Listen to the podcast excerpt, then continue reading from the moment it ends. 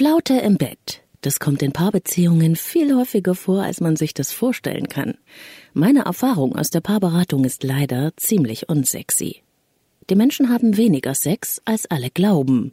Und sehr oft haben sie schlechten Sex. Während wir in der größten Verliebtheit wild übereinander herfallen und gar nicht mehr aus der Kiste kommen, wird es später zwischen Familienalltag und Stress im Job irgendwie dünne mit der Leidenschaft. Wir haben keine Zeit, höre ich dann oft, oder na ja, das ist wahrscheinlich ganz normal, dass das dann irgendwann nachlässt mit dem Sex. Irgendwie verliert sich das, wenn man sich dann in und auswendig kennt. Ehrlich? Nein, das sind Fake News.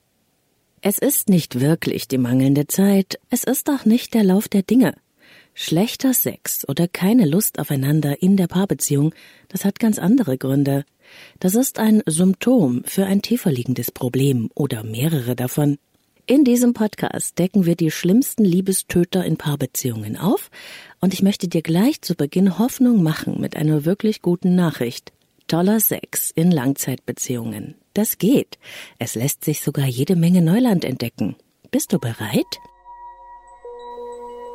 Leben, lieben, lassen. Der Podcast zum Thema Persönlichkeit, Beziehung und Selbstliebe. Von und mit Claudia Bechert-Möckel. Heute geht's zur Sache bei Leben, lieben, lassen in Podcast Folge Nummer 41. Wir reden über Sex und Beziehung. Warum ist eigentlich in so vielen Beziehungen nach einer Weile Flaute im Bett? Wie lässt sich ein erfülltes Sexleben und eine Wohlfühlbeziehung dauerhaft zusammenbringen? Wie hängen eigentlich Sex, Anziehungskraft und Erotik zusammen? Wie kann man den erotischen Raum in einer Beziehung entdecken und zelebrieren? Und vieles andere mehr rund um Liebe, Lust und Leidenschaft. Ich bin Claudia Bechert-Möckel, Persönlichkeits- und Beziehungscoach und ich freue mich, dass du dabei bist, wenn wir dieses heiße Thema sehr direkt ansprechen. Beim Seppen in der Mediathek eines öffentlich-rechtlichen Senders bin ich kürzlich bei einer Doku hängen geblieben. Es ging um ein Thema, das auch in meiner Arbeit mit Paaren regelmäßig vorkommt. Sexuelles Ödland in der Paarbeziehung. In dieser Reportage haben Paare ganz offen darüber gesprochen, dass ihnen über die Zeit irgendwie die Leidenschaft abhanden gekommen ist oder zumindest ein Schattendasein fristet. Leider, leider hat diese Doku nur sehr oberflächlich nach den Gründen für das weit verbreitete Flaute im Bett Phänomen gesucht. Die wahren Gründe für die sexfreie Beziehungszone blieben wie fast immer unterm Radar verborgen. Das hat mich ehrlich richtig gewurmt, sodass ich beschlossen habe, diese Podcast-Folge dem leidenschaftlichen Sex in Paarbeziehungen zu widmen. Und ich spreche hier nicht von Affären oder One-Night-Stands oder On-Off-Beziehungen. Mir geht es ganz speziell um den Sex in Langzeitbeziehungen, also die Art von Beziehung, in der man sich wirklich zueinander bekennt mit allen Vor- und Nachteilen. In einer Szene dieser Doku war ein junges Paar zu sehen mit einem kleinen Kind. Die Frau, die ging sichtlich in ihrer Mutterrolle auf und sie war auch der unübersehbare Mittelpunkt dieser Beziehung. Sie bildete das Zentrum und sie fühlte sich wohl damit, das konnte man sehen. Sie erzählte dann auch, dass sie eigentlich kaum noch Lust verspüre. Ihre Liebe gelte ihrem Kind. Das wäre halt so einfach gekommen, sagt sie und lacht leicht entschuldigend und dennoch bestens gelaunt. Ihr Mann sitzt währenddessen zusammengesunken neben mir auf dem Sofa, irgendwie ein Häufchen Elend, denke ich mir, wie ein kleiner Junge. Er schaut sehnsuchtsvoll zu seiner Frau und erzählt bedauernd, dass sie ja auch gar keine Zeit mehr hätten, denn der Kleine bräuchte ja schließlich die ganze Aufmerksamkeit. Ja, es habe sich sehr viel verändert. Seine Haltung war halb resigniert, halb verständnisvoll. Insgesamt wirkte er klein gegen seine Frau. Oh je, dachte ich, ein kleiner Junge bettelt um Sex. Was soll denn das werden? Ein Trostfick vielleicht? Mehr wird in dieser Beziehungskonstellation nicht mehr möglich sein, in der das gegenseitige Begehren aus vielerlei Gründen verschwunden ist. An dem Beispiel dieses Paares lässt sich das häufig anzutreffende Beziehungs-Sex-Dilemma hervorragend erklären. Sex ist nämlich Teil der Paarkommunikation. Wir bewegen uns dabei auf einem Gelände, das äußerst sensibel ist und auf dem wir sehr verletzlich sind. Schließlich zeigen wir etwas von uns, wir geben etwas von uns preis. Hier zeigt sich am ehesten, wie es um eine Beziehung steht. Sex ist nur der sichtbare Teil einer unterschwelligen Paardynamik und der Beziehungsbalance. Wie es um den Sex bestellt ist, ist in der Paarberatung für mich daher ein frühzeitiger Indikator für den Zustand der Beziehung. Kein Sex ist meist ein Symptom und selten der eigentliche Grund für das Problem. Wenn ich mit Paaren sehr offen über Probleme mit Sex und Leidenschaft in ihrer Beziehung spreche, dann wird anfangs oft nach biologischen Ursachen und Störungen gefahndet. Schauen wir uns dann aber das Thema auf der tieferen Ebene der Beziehung an, dann sind es tatsächlich höchst selten die Hormone, der Stress oder ein körperliches Problem, auch wenn das natürlich einen Einfluss haben kann. Unser größtes Sexualorgan sitzt in unserem Kopf wie wir uns als eigenständiges sexuelles Wesen zu sehen in der Lage sind, welche Rollen und Identifikationen wir in der Beziehung einnehmen, wie wir mit unserer eigenen sexuellen Entwicklung und Identität vertraut sind und schlussendlich, ob wir uns als Mann oder Frau, ich rede hier von heterosexuellen Beziehungen, in all unseren Facetten als verschieden, aber gleichwertig wahrnehmen können. Das alles beeinflusst nachhaltig die Lebendigkeit und die Leidenschaft der sexuellen Beziehung. Deshalb liegt es mir sehr am Herzen, ein paar dieser Aspekte in diesem Podcast näher zu beleuchten. Denn die Frage, ob wir tollen Sex und eine dauerhafte Beziehung haben können, ist keine naturgegebene, feststehende Angelegenheit, die uns irgendwie passiert. Wir können den erotischen Raum unserer Beziehung zusammen neu entdecken, gestalten, zelebrieren. Und dazu möchte ich dich einladen. Guter Sex ist wunderbar, erfüllend, wild, gefährlich, ein bisschen wie Fliegen, und es wäre einfach unfassbar traurig, sich mit weniger zufrieden zu geben.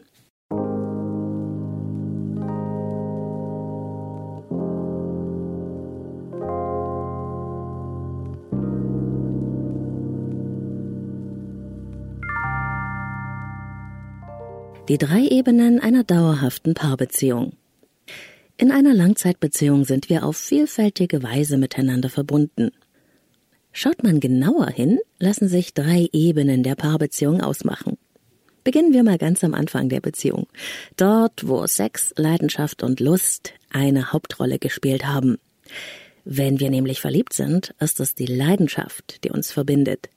Wir fühlen uns magnetisch zueinander hingezogen, sehnen uns nach der Nähe des anderen, bedenken sie oder ihn mit jeder Menge Aufmerksamkeit, mit Komplimenten und eben mit anderen Signalen der Liebe.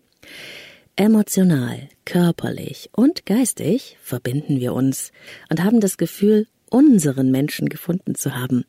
Das ist ein wunderschönes Gefühl, ich liebe es. Aber diese Verliebtheit ist noch keine wirkliche Beziehung. Auch Affären beginnen mit dieser magnetischen Anziehungskraft. Es ist der Anfang von etwas und wir sind dabei in einem hormonellen Ausnahmezustand. Automatisch geben wir dem geliebten Menschen das, was er oder sie braucht, um sich geliebt zu fühlen. Umgekehrt ist es genauso. Wir werden mit Liebe regelrecht übergossen. Uns kommt so viel davon entgegen, dass wir uns im siebten Himmel fühlen.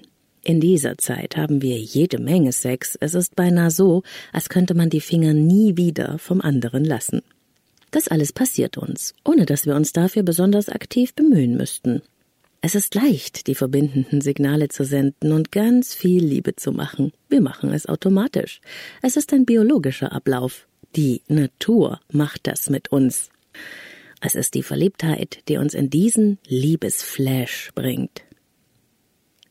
Und ich glaube tatsächlich, dass diese erste Beziehungsphase dazu gemacht ist, dass wir uns überhaupt auf die Beziehung einlassen, uns wirklich zueinander bekennen.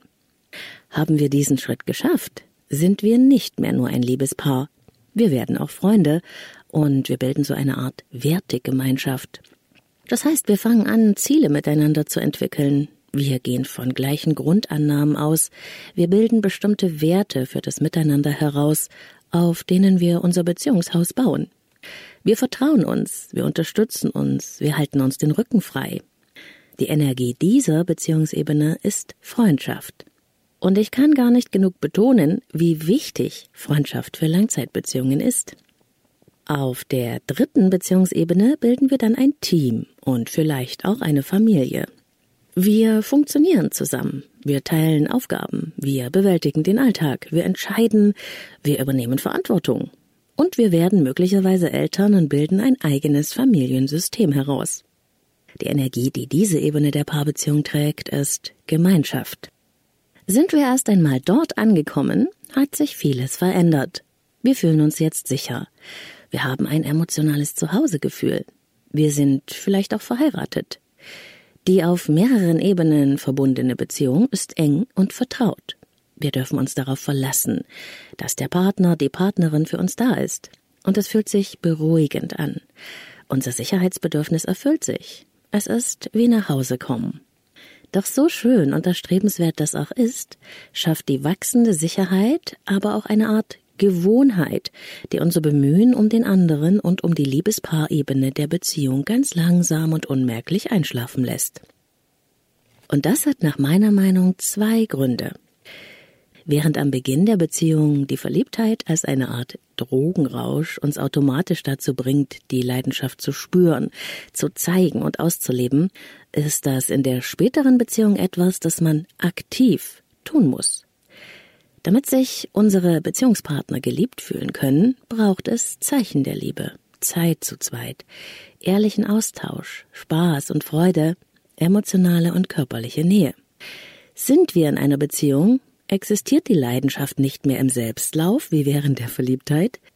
Der Raum der Leidenschaft in der Langzeitbeziehung braucht ein aktives Gestalten. Wir dürfen etwas tun, um uns als Liebespaar nicht zu verlieren. Wir dürfen Zeit und Energie dafür investieren. Und ich sage gern, wir müssen diese Ebene der Beziehung füttern, sonst stirbt sie uns einfach weg. Und glaub mir, das langsame Siechtum der Leidenschaft in Paarbeziehungen hat viele Gesichter. Meist haben sich die Paare, mit denen ich arbeite, in eine sogenannte Funktionsfalle verstrickt. Von den drei Beziehungsebenen Liebespaar, Wertegemeinschaft und Teamfamilie werden vor allem die letzteren beiden gefüttert. Hat man erst einmal eine Familie, fließt oft alle Kraft und Energie in das Familiensystem. Die eigentliche Paarbeziehung wird vernachlässigt. Das alles passiert in bester Absicht, natürlich, doch die Wirkung ist fatal. Irgendwann ist man nämlich nur noch Mutter und Vater. Im besten Falle ist dann noch Freundschaft, gegenseitige Unterstützung, aber die erotische Anziehungskraft ist den Bach runter. Im Bett gibt es dann höchstens noch Versorgungssex aller Standardnummer. Die Beziehung hat ihre Lebendigkeit eingebüßt und damit auch die Leidenschaft und die wirkliche Anziehungskraft. Sie hat zwar eine feste Basis, aber sie ist auch erstarrt. Wenn man sich eine Familie wie ein Universum vorstellt, dann ist die Paarbeziehung das Sonnensystem dieses Universums. Die Beziehung ist das Zentrum. Die Familie ist nämlich eine Folge der Paarbeziehung. Die Kinder sind also die Planeten, die um das Sonnensystem kreisen und von ihm gewärmt werden. Deshalb ist eine stabile Paarbeziehung etwas, das die Familie im eigentlichen Sinne stärkt. Immer wieder aber erlebe ich Beziehungen, in denen die Kinder das Sonnensystem darstellen, die Eltern sind die Planeten, die darum herumsausen. Sie sind äonenweit voneinander entfernt. Und gehen die Kinder dann eigene Wege, fällt das Universum in sich zusammen, denn das Zentrum ist verschwunden. Das genau ist dem Paar in der Doku passiert, nehme ich an. Die beiden waren Eltern, Freunde vielleicht. Aber als Liebespaar haben sie sich voneinander entfernt. Und natürlich kann man so leben, wenn man es will und es bewusst wählt. Aber ich erlebe sehr oft, dass einer der beiden Partner irgendwann doch etwas vermisst und so ohne Leidenschaft, Erotik und Sex nach neuen Wegen sucht. Und dann wird es tragisch.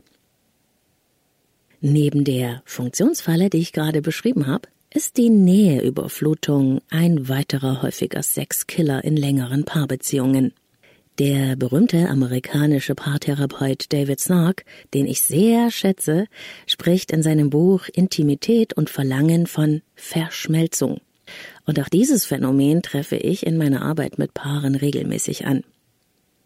Wie ich es schon angedeutet habe, ist die Sicherheit und das Vertrauen, die Gewohnheit der gewachsenen Beziehung ein wunderbarer Boden für Freundschaft und Gemeinschaft. Diese Ebenen bringen uns näher zueinander Aber genau diese für bestimmte Aspekte der Beziehung so wunderbare Vertrautheit ist für die leidenschaftliche Anziehungskraft ein Desaster. Es ist einfach schwer bis unmöglich, jemanden zu begehren, der immer da ist und verfügbar, dessen man sich zu sicher ist. Die Spannung der Anziehungskraft braucht eine gewisse Distanz, ein Sehnen. Wie soll man sich angezogen fühlen, wenn man doch schon so nahe beieinander ist? Wenn wir uns in und auswendig kennen, wenn wir alles miteinander teilen, woher soll dann noch die Freude am Entdecken kommen, die Lust auf das Fremde? Leider, leider wollen wir heute alles. Wir wollen ein Liebespaar sein, Freunde natürlich und auch ein Team bzw. eine Familie gründen. Die Bedürfnisse der unterschiedlichen Beziehungsebenen widersprechen sich aber. Für Familie und Freundschaft ist viel Nähe und Sicherheit super. Für den Sex ist die Gewohnheit eher der Tod.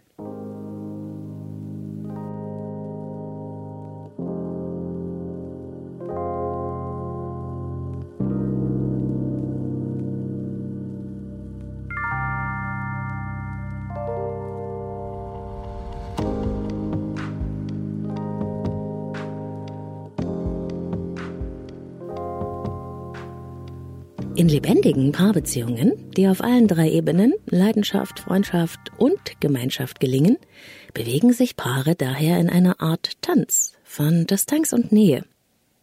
Sie schaffen es, sowohl die nötige Vertrautheit herzustellen, als sich auch eine gewisse Fremdheit und Individualität zu bewahren. Sie sind verbunden und sie bleiben als Einzelpersonen und Individuen in ihrer Autonomie. Das klingt nach einer eierlegenden Wollmilchsau, meinst du? Wie soll denn das gehen, fragst du dich? Dazu kommen wir jetzt.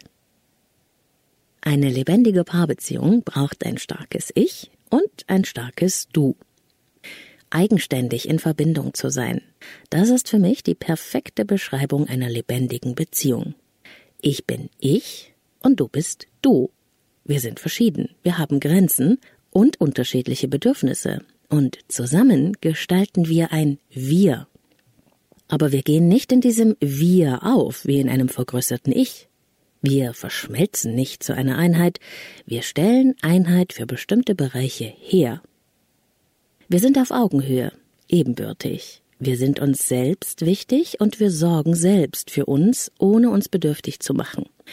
Dennoch übernehmen wir auch Verantwortung für die Beziehung und den anderen. Wir dürfen uns entwickeln, sowohl als Person als auch miteinander in der Beziehung. Wir geben etwas in die Beziehung hinein, zu der wir uns bekennen, aber das tun wir aus Freiwilligkeit und nicht aus Pflicht oder Abhängigkeit. Auf diese Weise lässt sich die Anziehungskraft einer langen Beziehung erhalten. Sie entsteht immer wieder neu, weil sich beide verändern und wachsen können und doch verbunden bleiben. Es ist ein bisschen wie Tango tanzen, finde ich. für mich ist Tango das Symbol für den ewigen Tanz von Distanz und Nähe für die lebendige Bewegung in der Beziehung, für das zu dir hin und zu mir hin. Es gibt ein Gedicht von Khalil Gibran, das ich schon mal in einem anderen Podcast erwähnt habe, das dieses eigenständig in Verbindung sein auf wunderbare Weise abbildet. Das Stück heißt Von der Liebe und hier kommt ein Ausschnitt. Aber lasst Raum zwischen euch und lasst die Winde des Himmels zwischen euch tanzen. Liebt einander, aber macht die Liebe nicht zur Fessel. Lasst sie eher ein wogendes Meer zwischen den Ufern eurer Seele sein. Füllt einander den Becher, aber trinkt nicht aus einem Becher.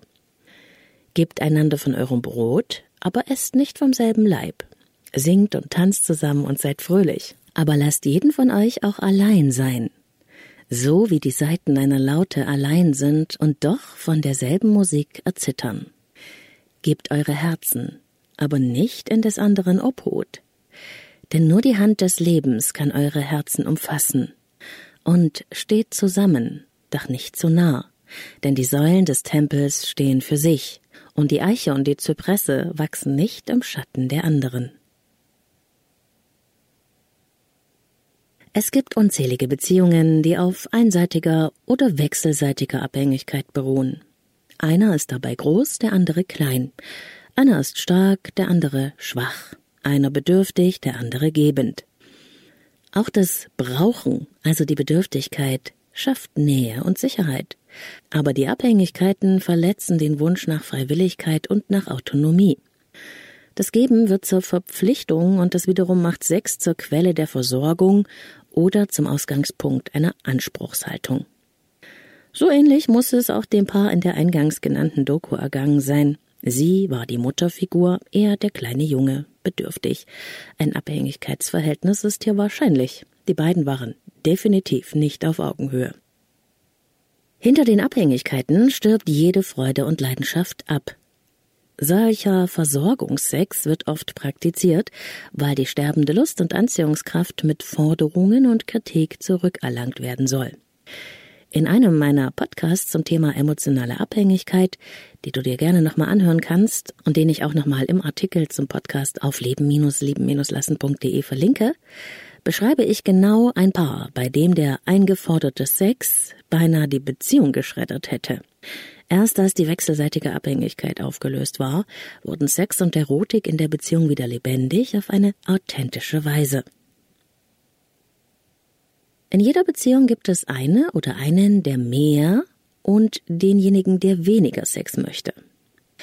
Hat Sex etwas mit Macht zu tun? Ja, durchaus. Und zwar auf eine Art, wie du dir das vielleicht gar nicht vorgestellt hast. Im Grunde verhält es sich so.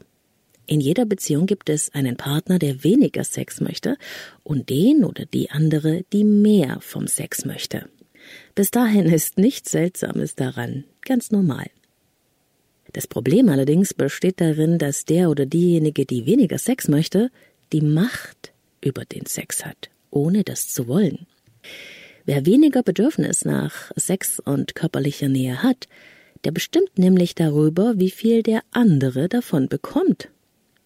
Sie oder er hat die Macht über den Sex. Allerdings ist das eine schreckliche Macht, weil man darum weiß, und man leidet entsetzlich unter dieser Verantwortlichkeit. Es ist eine Macht, die niemand haben will. Diese Verantwortung für die Bedürfniserfüllung des anderen zu spüren, verhindert oft genug die eigene Lust. Und so entsteht ein Teufelskreis. Wer mehr Sex möchte, hat das Gefühl, ständig darum betteln zu müssen. Der oder die Partnerin mit dem geringeren Sexbedürfnis verspürt kaum noch Lust, weil die Erwartungshaltung die Leidenschaft tötet. Es ist ein Paradoxon und es ist nicht ganz einfach zu verstehen. Den Paaren, mit denen ich online oder hier im Beratungsraum arbeite, male ich diesen Sex-Teufelskreis aus ungewollter Macht und verzweifelter Ohnmacht auf. Und natürlich arbeiten wir an einem Ausstieg aus dieser fatalen Dynamik. und damit zu einer weiteren gewagten These. Für leidenschaftlichen, erfüllenden und heißen Sex braucht es die drei großen Wörter mit F. Freiheit, Freude und Frivolität. Wirklich geilen Sex haben wir nicht zwischen Alltagsstress, Telefon und Abendessen mit den Kids. Für Erotik braucht es innere Entspanntheit. Ein Wohlgefühl, eine Insel nur für uns als Paar. Das meine ich mit Freiheit. Freiheit im Kopf und auch eine Freiheit von den vorhin genannten Abhängigkeiten und Versorgungsansprüchen in Beziehungen. Freiwilligkeit ist das Gegenteil von Erwartungen. Für ein Ich will können wir kein Ich muss akzeptieren. Freiheit heißt aber auch, dass ich frei genug bin, meine heißesten Träume auszusprechen und auch leben zu können. Es bedeutet auch Freiheit mit mir selbst. Freude beim Sex steht für ein mich und meinen Körper mögen, Anziehungskraft zulassen zu können, mich fallen zu lassen, mich hingeben vielleicht, für ein Entdecken des anderen und neuer Möglichkeiten, für, für Neugierde und auch dafür genießen zu können. Was macht mich an? Auf was stehe ich wirklich? An was habe ich beim Sex Spaß? Wir können beim Sex spielerisch die Rollen tauschen. Wir können mit Macht und Ohnmacht spielen, uns unterwerfen und dominieren. Das Bett kann eine echte Spielwiese sein, auf der wir Facetten unseres Selbst entdecken und in dunkle Ecken schauen, in die wir uns alleine nie hinwagen würden. Frivolität. Ich weiß, das ist ein altmodisches Wort, aber es beschreibt absolut treffend, was heißer Sex wirklich braucht. Geilheit, Ursprünglichkeit und auch Schmutz. Heißer Sex ist nicht clean und steril.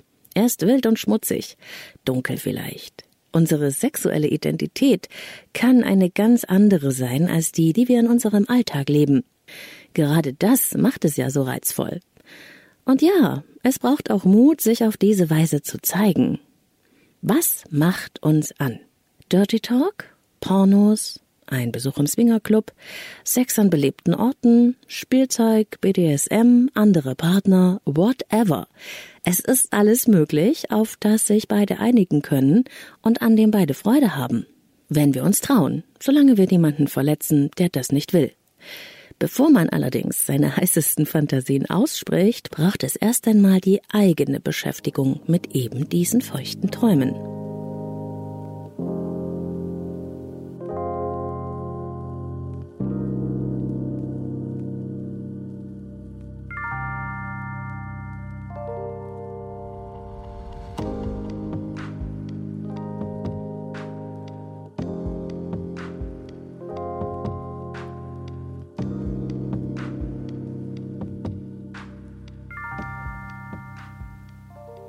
Die Polarität von Paarbeziehungen, der männliche und der weibliche Aspekt.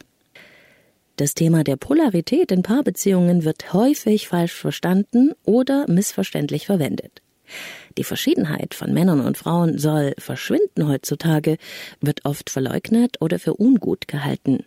Wir sollen gleicher werden, weil das mit Gleichberechtigung gleichgesetzt wird. Ich will da auch gar nicht in die Tiefe gehen und politische Diskussionen führen. Jeder darf seine Meinung haben. Aus Sicht der Anziehungskraft allerdings kann ich dir sagen, unsere Biologie schert sich einen Dreck um unsere Gender-Debatten. Wir sind nicht nur ein Verstand, the brain, der Debatten führt. Wir haben auch einen Körper, der ein altes, evolutionär gewachsenes System ist. Und wir haben Gefühle. Betrachtet man heterosexuelle Beziehungen, ist es einfach so.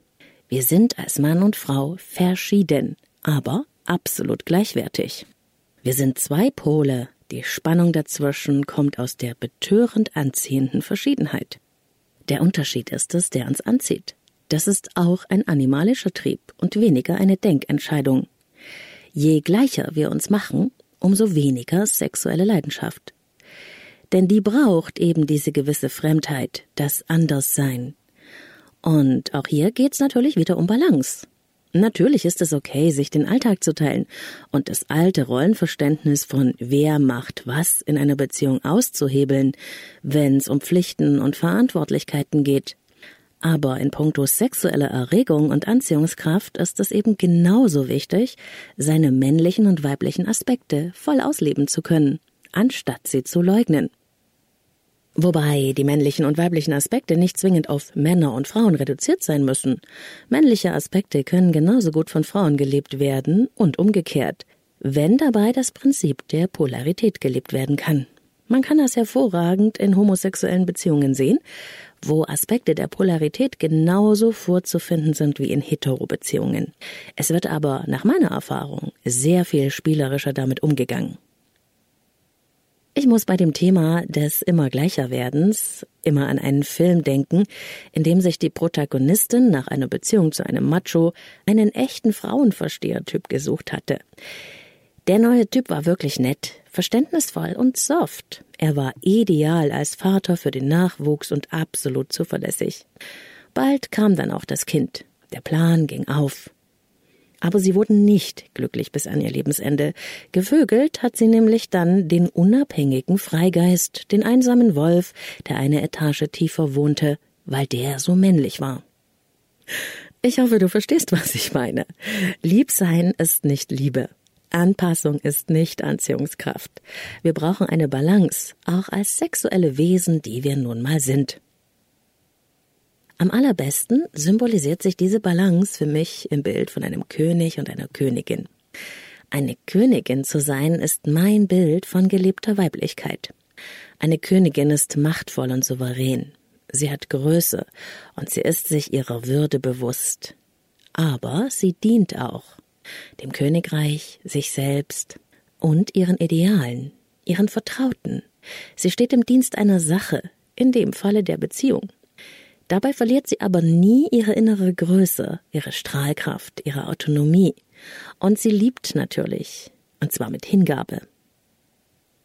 Ich glaube, ich habe dieses Bild vom Lieben, Dienen und Führen äh, zuerst bei Veit Lindau gelesen, der eben diese Ebene der Paarbeziehung wunderbar umfasst, wenn auch mit anderen Worten. Und wie sieht es bei dir aus? Fühlst du dich wie eine Königin oder ein König? Behandelst du dich selbst und dein Gegenüber so? Hast du einen König oder eine Königin an deiner Seite? Oder ist da ein Diener oder eine Dienerin? Oder bist du selbst in dieser Rolle? Auch hier kann es sich lohnen, ehrlich und authentisch mit oder ohne Unterstützung hinzuschauen und vielleicht auch die Dynamik zu verändern. Für eine neue Beziehungsbalance und eine neue Anziehungskraft ist es nie zu spät. Unsere Rollen und Funktionen in der Partnerschaft. Unsere Persönlichkeit hat unglaublich viele Facetten. Hast du dich schon einmal gefragt, welche Rollen und Funktionen du in deiner Paarbeziehung einnimmst? Vielleicht bist du Mutter, Freundin, Frau, Partnerin, manchmal vielleicht auch das kleine Mädchen oder die Chefin oder die Kampfzicke? Hoffentlich. Aber wie steht es mit der Geliebten, dem Weib, der Verführerin, der Abenteurerin oder der Geheimnisvollen? Ich glaube, es ist eine Frage der Entwicklung, nach und nach alle möglichen Facetten seines Selbst zu entdecken, zu entwickeln und zu leben. Da steckt so unglaublich viel in uns drin. Da gibt es eben auch dunkle und geheimnisvolle Anteile. Und die sollten in unserem eigenen Leben und schon gar nicht beim Sex fehlen müssen. Wer bin ich und wer möchte ich sein?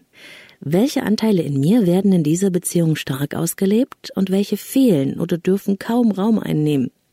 Auch dieser Frage lohnt es sich unbedingt nachzugehen und das gilt ebenso für Männer.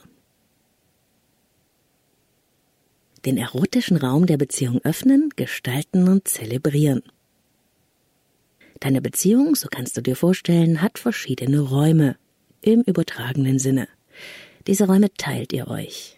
Es gibt den Alltagsraum, das Kinderzimmer, die Küche, den Familienraum vielleicht und auch den Freizeitraum oder den Elternraum, eventuell einen Partykeller, Meist haben wir auch einen Funktionsraum, einen Raum für Auseinandersetzungen und eine Abstellkammer für Ungeklärtes.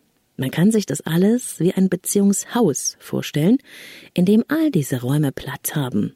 Und wir können uns fragen, wo wir uns am meisten aufhalten in unserem Beziehungshaus und wo am liebsten. Welche Türen stehen offen und wo ist zugeschlossen? In welchem Raum waren wir schon lange nicht mehr drin? Und wie steht es eigentlich mit dem erotischen Raum? Wo befindet er sich in deinem Beziehungshaus? Ist es ein zentraler Raum, der liebevoll und einladend gestaltet ist? Oder ist es eine Abstellkammer im Keller? Bist du gerne dort? Oder machst du lieber einen Bogen darum? Nehmt ihr euch Zeit, euch hier zu treffen oder zu verabreden? Ist dieser Raum einladend und anregend? Wartest du darin vergeblich und bleibst allein? Würdest du gern hierher eingeladen werden? Was müsste passieren, dass ihr euch wieder einmal hierin trefft? Hast du darüber schon jemals mit deinem Partner gesprochen? Mit solchen Bildern lässt sich wunderbar arbeiten, um herauszufinden, wie die Öffnung des erotischen Raumes der Beziehung wieder möglich wird und wie man sich gegenseitig verführen kann, weit ab von den sonstigen Rollen und Funktionen des Alltags sich dafür Zeit zu nehmen, Sex und Leidenschaft zu zelebrieren und sich in diesen Raum zurückzuziehen, braucht bewusste Handlungen und es braucht offene Gespräche. Ich rate Paaren zum Beispiel, jeder für sich eine Liste zu machen mit den heißesten Wünschen und Fantasien, die man selbst in Bezug auf Sex hat. Das ist für viele gar nicht einfach. Aber hab Mut. Schreib erst mal für dich alles auf, was dich anmacht und dir Lust bereitet, wovon du wirklich, wirklich träumst. Und dann kommt die Stunde der Wahrheit. Sich gegenseitig seine intimen Geheimnisse zu verraten, ist mutig. Seine erotischen Wünsche zu gestehen und sich damit zu zeigen, kann aber auch unglaublich prickelnd und anregend sein. Es schafft eine verführerische Verbindung zwischen euch, und es ist sehr wahrscheinlich, dass ihr dabei ins Staunen kommt. Traust du dich? Zusammen sexuelles Neuland erobern. Zu Beginn der Beziehung, wenn wir jede Menge Sex miteinander haben und total heiß aufeinander sind, ist die Bereitschaft, sich zu verführen, riesengroß. Schnell stellt sich heraus, wie jeder der beiden es am liebsten mag. Es ist wie mit unserem Lieblingsgericht. Wir haben eben Präferenzen. Stellen wir uns also vor, du stehst auf Spaghetti mit Tomatensauce und dein Partner mag am liebsten Frikadellen. Also macht ihr jetzt ganz oft Spaghetti und Frikadellen. Aber für immer? Diese Vorstellung ist schrecklich öde, oder? Vielleicht musst du jetzt auch grinsen, aber genau so ist es in vielen Paarbeziehungen. Da wird dann einfach nix mehr ausprobiert, nie wieder über den Tellerrand geschaut. Für immer Spaghetti oder Frikadellen, bis es einem zu den Ohren rauskommt oder man sexuell gesehen vor Langeweile abstirbt. Vielleicht würde der Einzelne gerne mal nach neuen Rezepten Ausschau halten oder nascht heimlich anderswo. Aber mit dem Partner darüber zu reden, wird eben häufig unterlassen. Ich denke, dass du denkst, ist dabei die irrtümliche Annahme mit fatalen Folgen für das gemeinsame Sexleben. Wie ein schlechtes Selbstbild uns die Lust am Sex vermiest. Ich mag meinen Körper nicht und deshalb schäme ich mich beim Sex und bin irgendwie verhalten. Das höre ich ziemlich oft. Und ich möchte dir sagen, geiler Sex hängt nicht von einer perfekten Figur oder vom ewigen Zwanzigsein ab. Auch das sind Fake News, die durch all diese Bilder entstehen, die uns medial permanent begegnen. Sich sexy zu fühlen, hängt vor allem davon ab, ob du dich magst. Weder ein Verständnis davon ist, was es bedeutet, deine Frau oder ein Mann zu sein. Und natürlich braucht es die Fähigkeit, beim Sex mal raus aus dem Kopf zu kommen und sich nicht andauernd zu überlegen, wie sehe ich jetzt gerade wohl von außen aus. Wirklich leidenschaftlicher Sex ist das Gegenteil von Denken. Es ist Loslassen. Rede mit deinem Partner darüber, was du brauchst, um dich in intimen Momenten wohler zu fühlen. Vielleicht ist dir Kerzenlicht lieber als steriles OP-Saallicht? Vielleicht hast du Lust, reizvolle Wäsche zu tragen? Was müsste passieren, dass deine Lust weckt, das dich einlädt, dich fallen zu lassen? Wie lässt sich das realisieren? Darüber nachzudenken, was du brauchst, ist sehr viel lösungsorientierter, als ständig darüber zu grübeln, warum es nicht geht. Ich hatte noch nie einen Orgasmus beim Sex. Dieses Geständnis habe ich schon von Frauen aller Altersklassen gehört. Vielleicht geht es bei mir gar nicht. Obwohl wir in einer übersexualisierten Welt leben, ist das immer noch ein Tabu. Und wenn es dir auch so geht, bitte mach dir keine Sorgen, dann sage ich dir, das lässt sich ändern. Vielleicht fängst du damit an, es dir selbst zu machen. Mach dich vertraut mit deiner Lust, die sich bei den meisten Frauen am besten über die Klitoris stimulieren lässt. Dafür gibt es auch jede Menge Toys, wie zum Beispiel den Satisfier. Das ist ein kleiner handlicher Vibrator, der dafür wirbt, jede Frau zum Orgasmus zu bringen. Probier's einfach aus. Je mehr du mit dir selbst in Love bist, umso besser kannst du auch deinem Partner zeigen, was dich wirklich in Fahrt bringt. Ungelöste Konflikte sind ein echter Liebestöter. Es gibt zum Thema Sex in Beziehungen noch sehr, sehr viel mehr zu sagen, aber ich möchte diesen Podcast nicht ewig ausdehnen. Eine Sache ist mir allerdings noch ganz wichtig. Einer der ganz großen Liebestöter in Paarbeziehungen sind ungelöste Konflikte und permanenter Streit. Wer sich gegenseitig verletzt und abwertet, wer Berge von ungelöstem Beziehungsmüll zwischen sich aufgetürmt hat und auch sonst wenig Liebe füreinander übrig hat, der verhindert erfüllenden Sex in der Beziehung regelrecht. Genauso wie eine Näheüberflutung die Anziehungskraft schmälert, sorgt auch die emotionale Entfremdung für eine sexfreie Zone. Zusammenfassung Unsere Beziehung funktioniert gut. Wir sind ein gutes Team und auch als Familie läuft es ganz gut bei uns. Nur mit der Leidenschaft ist es nicht mehr so dolle. Wir kennen uns halt schon so lange. Vielleicht ist es ja ganz normal, dass mit den Jahren die Anziehungskraft nachlässt und es im Bett nicht mehr so läuft. Ich glaube das ehrlich gesagt nicht, auch wenn es in vielen Langzeitbeziehungen genauso passiert. Damit die Anziehungskraft und die Leidenschaft erhalten bleiben, ist es aber wichtig, einige Beziehungsgesetzmäßigkeiten zu beachten. Stelle es dir so vor wie das Prinzip von Gas, Pedal und Bremse. Stell dir die Leidenschaft und körperliche Anziehungskraft in deiner Beziehung vor wie eine Spritztour in einem Sportwagen mit vielen PS. Damit du den Rausch der Geschwindigkeit oder eben der Leidenschaft genießen kannst, brauchst du das Gaspedal. Das Gaspedal in der Beziehung ist alles, was man aktiv tut, um die gegenseitige Anziehungskraft zu erhöhen. Gibt es einen erotischen Raum in der Beziehung und Inseln der Intimität im Alltag? Seid ihr auf Augenhöhe? Kümmert ihr euch ausreichend um eure eigenen Bedürfnisse? Gibt es individuellen Freiraum? Seid ihr ehrlich in Bezug auf eure heißesten Wünsche und Fantasien? Verführt ihr und werdet verführt? Wie sieht es aus mit euren Rollen und Funktionen innerhalb der Beziehung? Seid ihr mehr als Freunde oder ein Team? Je mehr ihr in diesen Dingen aufs Gaspedal tretet, umso anziehender werdet ihr einander finden. Leider ist damit nicht alles gut, denn in jeder Beziehung stehen wir auch mal auf der Bremse. Mangelnde Zeit füreinander, ungeklärte Themen, familiäre Belastungen, dauernder Streit, Abwertung, Sprachlosigkeit, Bedürftigkeit, gegenseitige Verletzungen oder ein ungleiches Kräfteverhältnis und alte Kränkungen, die zwischen den Partnern stehen, bremsen unsere Leidenschaft und Intimität. Kein Bock mehr auf romantische Stunden. Wenn solche und andere Themen längere Zeit die Beziehung belasten, und das geschieht häufig in Langzeitbeziehungen, dann bremst das die Leidenschaft auf ein Minimum herunter. Es nützt dann nichts, dass wir viele PS unter der Haube haben, wenn wir damit nur theoretisch schnell fahren könnten. Je weniger wir Gas geben und je mehr wir bremsen, umso langsamer fahren wir, umso leidenschaftsloser wird die Beziehung. Und wenn Zärtlichkeiten, Nähe, Berührung, Sex, Romantik fehlen, wozu führt das? Genau, zu noch weniger Leidenschaft.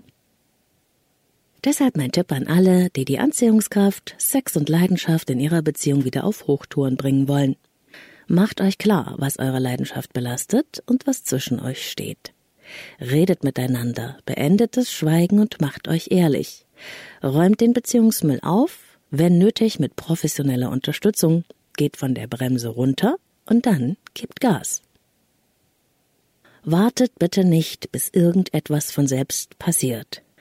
Sei selbst das, was du dir vom anderen wünschst. Dann klappt's auch mit dem Partner und das wünsche ich dir. Von Herzen. Und damit sind wir am Ende dieser Podcast-Folge angekommen. Natürlich kann das zum Thema Sex nur ein Abriss sein. Es gibt unendlich viel dazu zu sagen. Das sprengt aber den Rahmen dieses Podcasts. Ich möchte dich hier inspirieren und dir Mut machen. Das ist schon mal ein Anfang.